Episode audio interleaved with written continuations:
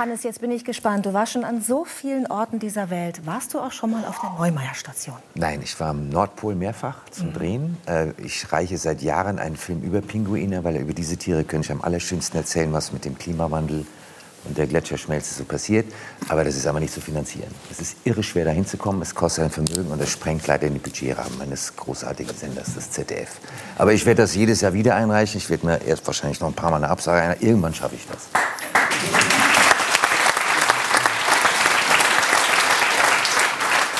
Da du jetzt hier bist, wir haben es ja gerade gehört, minus 43 Grad erlebt sie teilweise an den kältesten Tagen. Was hat dir am meisten zu schaffen gemacht bei diesen Reisen ins Eis? Quatschen, also moderieren bei minus 48 Grad. Weil man dann gar nicht mehr richtig reden kann. 48, das heißt, also anziehen, man kann sich das voll mitbekommen, was äh, Frau äh, Hölzer ja, gerade also erzählt Es wird natürlich immer wärmer. Also äh, Whitehorse, das ist die Stadt in ähm, nördlichsten Manitoba, die hat letztes Jahr an Weihnachten Plusgrade gehabt. Das ist eigentlich eine Katastrophe. Ich finde Drehteams super, weil du kriegst auch tatsächlich die Lippen noch bewegt. Als wir gedreht haben, ich habe einen Film gemacht zum Thema Eisbären, Polkappenschmelze, CO2-Ausstoß war das kälteste 48 Grad und da kriegst du einfach den Mund nicht mehr auf. Wir haben das dann ganz frech gemogelt auf der Zugspitze, auf einem kleinen Schneefeld im Mai, haben so getan, als wären der Arche den gleichen Fummel angezogen. Ja. hab geschwitzt wie ein Schwein und habe hab die ganze Moderation dann da geführt. Das hat keiner gemerkt. Jetzt kann ich sagen, dass Weißt du, was schön ist? genau.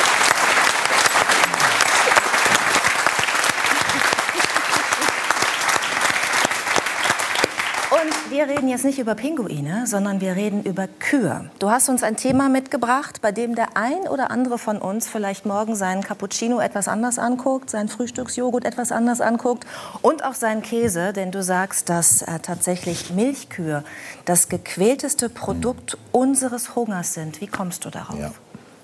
Wusste ich vorher auch nicht. Ich hatte vorher eine Doku gemacht zum Thema Massentierhaltung im Schwein.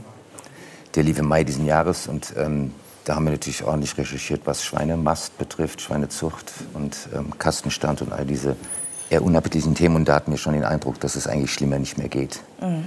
Und kastrieren ja auch die, äh, die Ferkel ohne Narkose. Ne? Das ist jetzt ganz neuerdings verboten. Mhm. Ähm, aber es wird immer noch kopiert. Ohne, also die werden, es, ist ja, es gibt ja ein relativ strenges Gesetz. Der Kastenstand ist seit den 90ern verboten. Das Kopieren der Schwänze ist verboten. Es ist das Schnabelkürzen bei Geflügel verboten. Es wird jeden Tag millionenfach gemacht. Also in Deutschland wird faktisch das Gesetz jeden Tag wissentlich, absichtlich einfach gebrochen. Und es wird nichts unternommen. Und die Agrarminister, die ich interviewt habe, das tue ich jetzt dann schon relativ lange, haben sich eigentlich alle die Zähne ausgebissen an den Agrarlobbys und der Lebensmittelindustrie. Aber das ist ein anderes Thema. Wir sind auf Milch gekommen, weil es halt so ein Grundnahrungsmittel ist. Also selbst Vegetarier essen ja oft noch Käse und so. Und dann habe ich halt mal recherchiert mit meinem großartigen Korte Fritz Selin, wie Milch produziert wird. Und wenn das nicht wirklich explizit Heumilch oder Biomilch ist, kann ich nur sagen, kein gesundes Produkt. Und die Tiere werden gezüchtet in einer Art, das sind eigentlich stehende Milchtanksäulen auf vier dünnen Beinen. Mhm meistens krank, ständig medikamentös behandelt und die werden wirklich gezüchtet auf eine Milchleistung, die, ich möchte die Zahlen gar nicht, es ist absolut pervers, was diese Kühe leisten. Ich sage nur eine Zahl, weil das nicht so unappetitlich ist. Eine normale Kuh wird zwischen 20 und 25 Jahren alt, eine Milchkuh vier bis sechs Jahre. Vier muss, mehr muss man eigentlich nicht wissen. Und deswegen trinke ich seit Jahren und Hafermilch, obwohl man sie nicht Hafermilch nehmen darf, weil die Milchindustrie hat geklagt, das muss Hafertrink heißen. Wie heißt das? Also Haferdrink. Haferdrink. Du darfst Hafermilch. Hafermilch als Hersteller halt nicht ne, Hafermilch nennen, weil es ja, ja, keine Milch ist. Man wundert sich, warum Sonnenmilch dann nicht verboten wird. Das, was du, das, was du, ja, das, was du erzählst über die Kühe. Das, was du erzählst über die Kühe, dass sie halt ähm, ein viel geringeres Lebensalter erreichen, total hochgezüchtet sind, das gilt ja auch für viele Nutztiere, die wir haben. Für Hühner gilt es zum Beispiel, das weiß ich sehr genau, werden nur zwei Jahre alt in freier Wildbahn, acht bis zwölf und sind auch völlig überzüchtet, haben viele Krankheiten. Aber nimm uns doch jetzt mal mit, weil du so genau recherchiert hast, in das Leben einer Milchkuh. Wir machen eine kleine Biologiestunde. Also, die Kuh wird schwanger, bekommt ein Kalb. Wie geht es dann weiter? Die muss ja schwanger sein, um möglichst viel Milch produzieren zu können. Also Anders als beim Huhn, was immer ein Ei legt. Richtig. Ähm, Kühe sind, werden, müssen halt schwanger gemacht werden. Das wird, passiert natürlich alles künstlich. Äh, die wird ständig schwanger gehalten und das Kalb wird ihr sofort weggenommen nach der Geburt. Also eigentlich sind das ja Tiere, die sich auch extrem um ihren Nachwuchs kümmern. Das ist ein sehr soziales Tier. Man sagt zwar immer, du dumme Kuh, aber das ist ein echt dummes Vorurteil. Ähnlich wie bei Schweinen. Das sind ja wirklich hochintelligente, sehr soziale Tiere.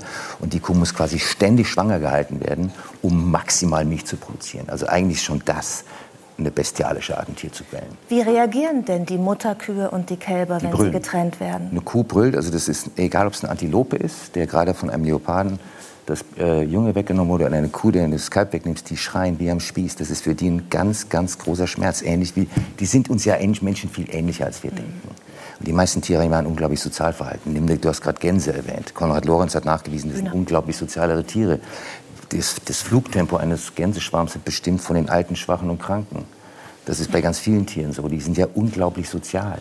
Also ähm, der Umgang mit Tieren, wir haben ein sehr präzise formuliertes Tierschutzgesetz in Deutschland. Der Satz heißt wörtlich, man darf ohne vernünftigen Grund einem Tier weder Schaden noch Leiden noch Schmerzen zufügen.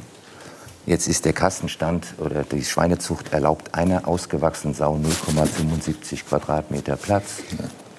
Das ist die Haltungsstufe 1. Das ist die meistverkaufte in Deutschland. Haltungsstufe 2 bedeutet ein DIN A4-Blatt mehr Platz. Haltungsstufe 3 bedeutet äh, sogenannte äh, Außenklima. Das reicht aber, das Stallfenster einmal aufzumachen, wieder zu, schon aus der Außenklima. Und die Haltungsstufe 4, das ist das Minimum, das ist auch für Bio als Mindestmaß vorgeschrieben, erlaubt tatsächlich ein bisschen Freigang und das ist dann aber auch meistens auf einem Betonboden.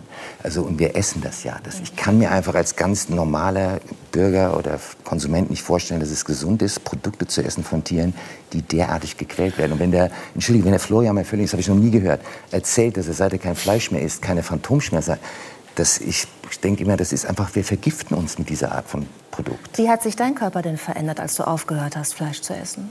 Ich hab das, das ist bei mir sehr lange her. Ich habe nur gemerkt, dass ich seitdem echt alles essen kann, was ich möchte. Und da ich einen echt süßen Zahn habe und mit einer Großmutter aufgewachsen bin, die, deren Lieblingsprodukt Marzipan war. Und das wurde uns auch sehr großzügig verabreicht. Ich kann seitdem wirklich essen, was ich will. Torten, Bei Sarah gab es aber Klöße mit Gulasch. Hm. Du Guter, das hast du dir gemerkt. Ja. Also ich, das ist das Einzige, was ich sage. Ich, ich bin halt eigentlich nie krank. Mhm. Erkältung so alle sechs, sieben Jahre mal, wenn wirklich im Team einfach der Virus rumgeht. Aber ansonsten, also ich mache damit extrem gute Erfahrungen. Ich, auch, ich sehe auch nicht ein, warum man Tiere töten muss, um sich zu ernähren. Wir sind sogenannte Omnivoren. Wir können alles essen. Es gibt ja ganze Kulturen, die kein Fleisch essen, wie die Buddhisten zum Beispiel. Mhm. Ähm, ich glaube einfach nicht, dass das wirklich nötig ist für eine gesunde Ernährung. Jetzt hast du ja auch, ich glaube, vor zwei Jahren hast du dich in einem Interview noch als Teilzeit-Veganer bezeichnet. Bin ich bis heute, ja. Bist du es immer noch? Ja. Zu welchen Gelegenheiten ähm, trinkst du Milch? Also es ist eher so, als ich in Church in Manitoba Eisbären gedreht habe, da gab es ein einziges Café in diesem Kaff und da gab es jetzt nichts Vegetarisches. Da habe ich dann immer die Salatbeilage des Burgers gegessen und Fritten. Also da werde ich dann ganz schnell zum Vegetarier. In Italien wenn ich dann mal einen Cappuccino kriege in einem hübschen Dorf in Abruzzen und da gibt es keine Hafermilch, dann trinke ich den auch mit normaler Milch. Mhm. Ich gehe auch mal in eine Gelateria und hole mir ein italienisches Eis, was aus Milch gemacht wird. Also ich bin jetzt nicht wahnsinnig streng. Ich glaube, wir beide wüssten, Rudi Füller und ich wüssten auch gar nicht, wie man Hafermilch übersetzt.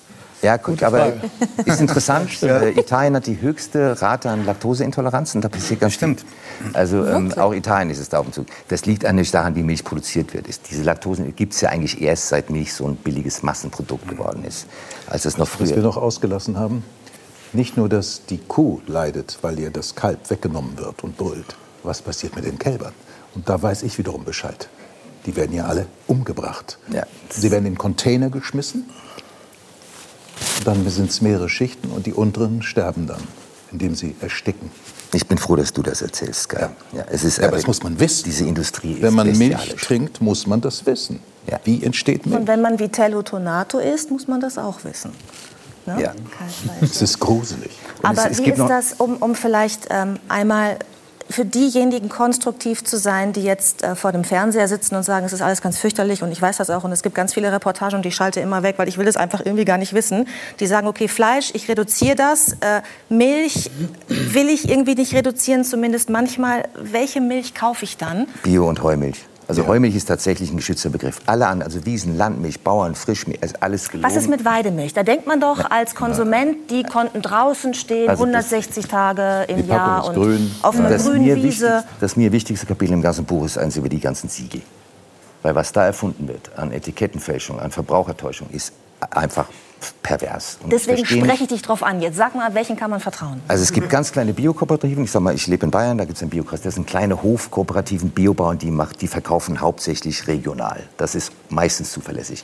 Und auf Bundesebene in Discountern, Supermärkten wie Lidl, Aldi, Rewe, Edeka, Penny, äh, Netto gibt es wirklich nur drei Siegel, die zuverlässig sind. Demeter ist das strengste mhm. und Bioland und Naturland. Alles aber auch das teuerste, muss man auch sagen, Demeter. Das, aber das muss man sich erstmal leisten können. Mhm. Da hast du völlig recht. Aber ja, da wäre meine Frage an die Politik, warum wir die Masse, Fläche mhm. und das Billigprodukt, das, das uns subventionieren. Hätte mich interessiert, äh, wie das, wie das für dich ist, wenn du dich so einsetzt, was ich toll finde. Ich trinke selber zum Beispiel gar keine Milch. Ich kann es einfach nicht vertragen. Mir geht es besser ohne Milch. Und ich glaube auch daran, dass es einfach, dass es nicht gesund ist, wenn es aus der Art von Haltung kommt. Ähm, aber wie machst du das? Das ist ja eine Riesenlobby.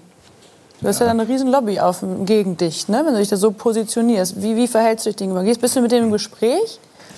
Oder, die, oder gehen die dich an? Also oder? Die schreiben mich regelmäßig an. Die versuchen auch regelmäßig beim Sender, beim ZDF, die Ausstrahlung zu verhindern. Das ist mhm. bei all diesen Filmen passiert. Ich habe Gott sei Dank eine tolle Redaktion und einen Fernsehrat beim ZDF, der letztes Mal einstimmig abgelehnt hat, die Beschwerde gegen den Schweinefilm. Mhm. Also ich habe da echt eine tolle Unterstützung des Senders. Aber natürlich, ich kriege einen Shitstorm nach dem anderen. Ich habe mhm. mich einmal mit der Jagdlobby angelegt in einem Film über Wölfe in Deutschland. Oh viel Spaß da. Also das ist der höchste Subventionsposten der EU und Deutschlands mhm. gegen die Agrarindustrie. Das ist die mächtigste Lobby. Herr Rudwig, der Chef des Deutschen Bauernverbands, ist einer der mächtigsten Lobbyisten im Land das zu knacken. Also Frau Künast hat ist da gescheitert. Ich fürchte, Frau, dann hatten wir eine Reihe von Marionetten wie Julia Klöckner und Herrn Schmidt. Jetzt haben wir Herrn Özdemir. Ich, man hört erschreckend wenig von Herrn Özdemir, weil ja. das ist versucht, dieses mal umzukrempeln. Mhm. Da geht es um Milliarden. Das hast du dir denn erwartet, dass jetzt, wo das Landwirtschaftsministerium von Cem Özdemir von einem Grünen besetzt ist, dass sich was ändert? Ja. Die Hoffnung ist, ich habe die auch noch nicht aufgegeben. Ja. Was, was, würdest du dir konkret wünschen? Also der Pro Pro-Kopf-Konsum von Fleisch geht in Deutschland ja tatsächlich zurück. Es gibt immer mehr Milchalternativen. Ja, ja. Also die, der Verkauf dieser Produkte steigt ja. Und wenn man überlegt, dass Rügenwalder Mühle, das war mal ein großer Fleischkonzern, die machen mittlerweile mehr Geld mit ihren Fleischersatzprodukten, hm. veganen Produkten, hm. als mit dem Fleisch. Selbst Herr Tönnies hat jetzt ein veganes Tochterunternehmen. Also da passiert ja ganz viel. Und was Sie alle und, wissen, und, und die Stammzelle mach, kommt. Machen die das, machen die das weil Sie ähm, ein bisschen Greenwashing betreiben wollen? Oder machen die das, weil das wirklich der Markt der Zukunft ist? Was der Markt du? treibt die Industrie. Ja. Würden wir aufhören, schwere SUVs zu kaufen, kein Autohersteller wird die bauen. Mhm. Würden wir sofort aufhören, gewisse Haltungsstufe 1 und 2 zu kaufen im, im Billig, Segmente des, des Es ist immer die Erpressung über den Preis und ähm, das Argument, dass sich Menschen viele Menschen gibt, die sich teure Produkte nicht leisten können. Aber Giovanni, hier ist meine Frage. Ich habe ja, hab ja, bewusst das Wort Erpressung ähm, Richtig. Ge gebraucht. Nicht um dich zu widerlegen oder dich zu konterkarieren, sondern... Das ist nur das seitens der Politik Problem. extrem kurzsichtig, mhm. weil wir, das kostet ja das Gesundheitssystem Unsummen. Mhm. Die ganzen Herzkrankheiten, Cholesterin. Würden wir uns gesünder ernähren, würden wir das Gesundheitssystem entlasten. Und der größte Aufschrei kommt eigentlich von allen Ärzteverbänden weltweit, aus den USA, aus Deutschland, Schweiz.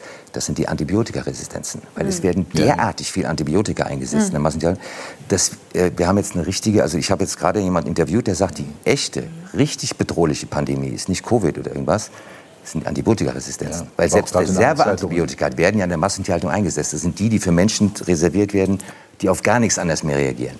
Also wir, das sind ganz kurzsichtiges Subventionierungsmodell. Insofern, ich glaube, da muss die Politik dringend umsteuern. Wir müssen aufhören, billiges, giftiges Essen zu subventionieren, was wir im ganz großen Stil tun. Und dafür ist natürlich die Bioware unheimlich teuer, weil die gehen letztendlich leer aus. Die kleinen Biobauern kämpfen alle ums Überleben. Und es ist kein Vorwurf an die Züchter.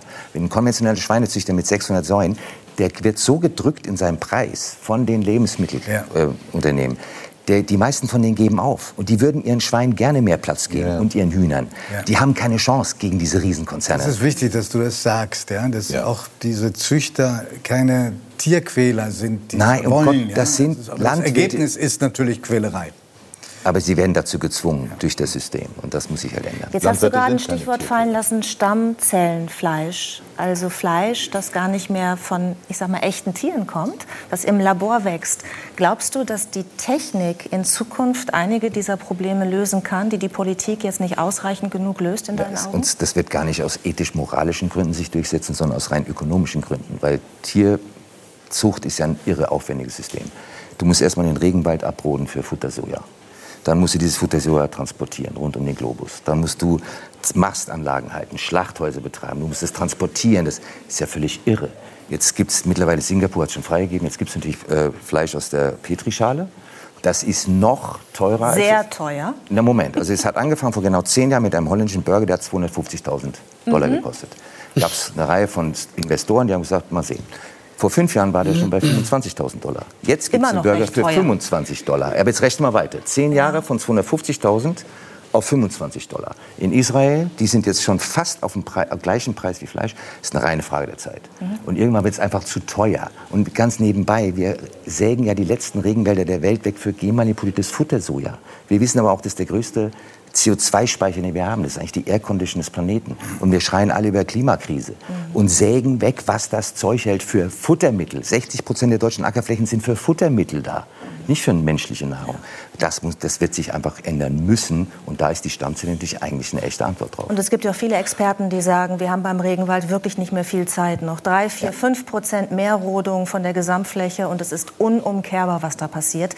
Deswegen Danke, Hannes, dass du uns erneut ein Thema mitgebracht hast, über das wir nachdenken können, wo wir alle was mitbewirken können. Vielen.